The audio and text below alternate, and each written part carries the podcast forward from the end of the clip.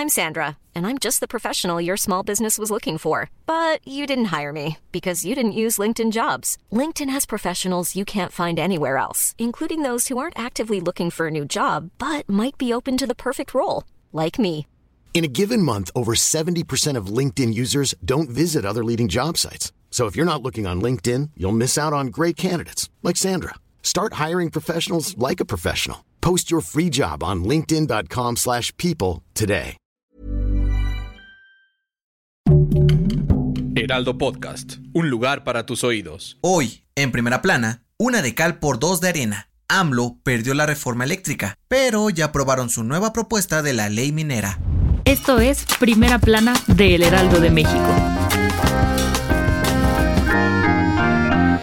La noche del domingo, Mientras los diputados discutían la reforma eléctrica que finalmente fue desechada, el presidente Andrés Manuel López Obrador envió su plan B, una nueva iniciativa para reformar la ley minera. Y este lunes, con 298 votos a favor de los diputados de Morena y sus aliados, 0 en contra y 197 abstenciones, el Pleno de la Cámara de Diputados aprobó la iniciativa en lo general. Los legisladores del PRI, PAN y PRD salieron de la sesión sin discutir la propuesta, pues dijeron que nadie les explicó la iniciativa y decidieron no votar. ¿De qué va la reforma de AMLO? Propone una nacionalización del litio, es decir, que el Estado sea el único autorizado para explorar, extraer y explotarlo, además de crear un organismo que se encargue de regularlo. ¿Y qué es el litio? Es un metal usado para fabricar desde baterías para celulares y autos hasta armas nucleares y medicamentos. Poco a poco se ha convertido en una de las principales alternativas para dejar atrás los combustibles fósiles, como el petróleo, y desarrollar energías limpias a mediano y corto plazo. Aunque hay pocos yacimientos de este material en el planeta, México es uno de los 10 países con más reservas de litio a nivel mundial, por detrás de Chile, Australia, Argentina y Estados Unidos, con aproximadamente 1.7 millones de toneladas en minas de Sonora, Jalisco y Puebla. AMLO y la 4T lo nombraron un material clave para el desarrollo de nueva tecnología que ayude a la transición a energías renovables que puedan disminuir los efectos del cambio climático en el país. ¿Qué sigue ahora? Bueno, el siguiente paso para la aprobación de la reforma es la discusión en el Senado. La segunda será la vencida para López Obrador, con información de Almaquio García, Iván Saldaña y Misael Zavala.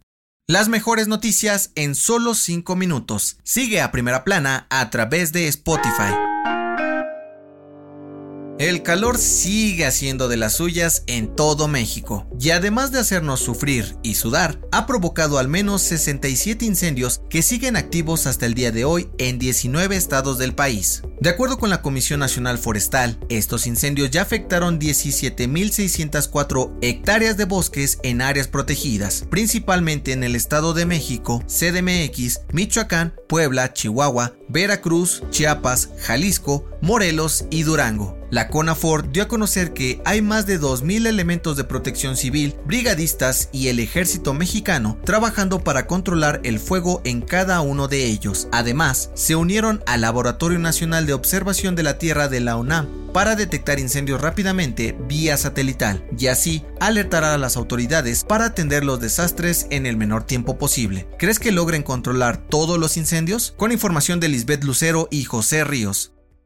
En otras noticias, el presidente nacional del PAN, Marco Cortés, dio a conocer que su partido presentará una propuesta de reforma electoral para que haya segunda vuelta en las elecciones presidenciales del 2024. Con esto buscan que el ganador realmente cuente con el respaldo de la mayoría de los mexicanos. En noticias internacionales, el gobierno de Ucrania presentó formalmente su petición para unirse a la Unión Europea. El presidente Volodymyr Zelensky dijo que acelerará los trámites para que su incorporación se haga oficial lo antes posible. Y en los espectáculos, la cantante española Rosalía anunció su primera gira mundial tras el estreno de su último disco, Moto Mami, y realizará tres conciertos en nuestro país. Se presentará en la Ciudad de México el 14 de agosto, el 17 en Guadalajara y el 19 del mismo mes en Monterrey. El dato que cambiará tu día.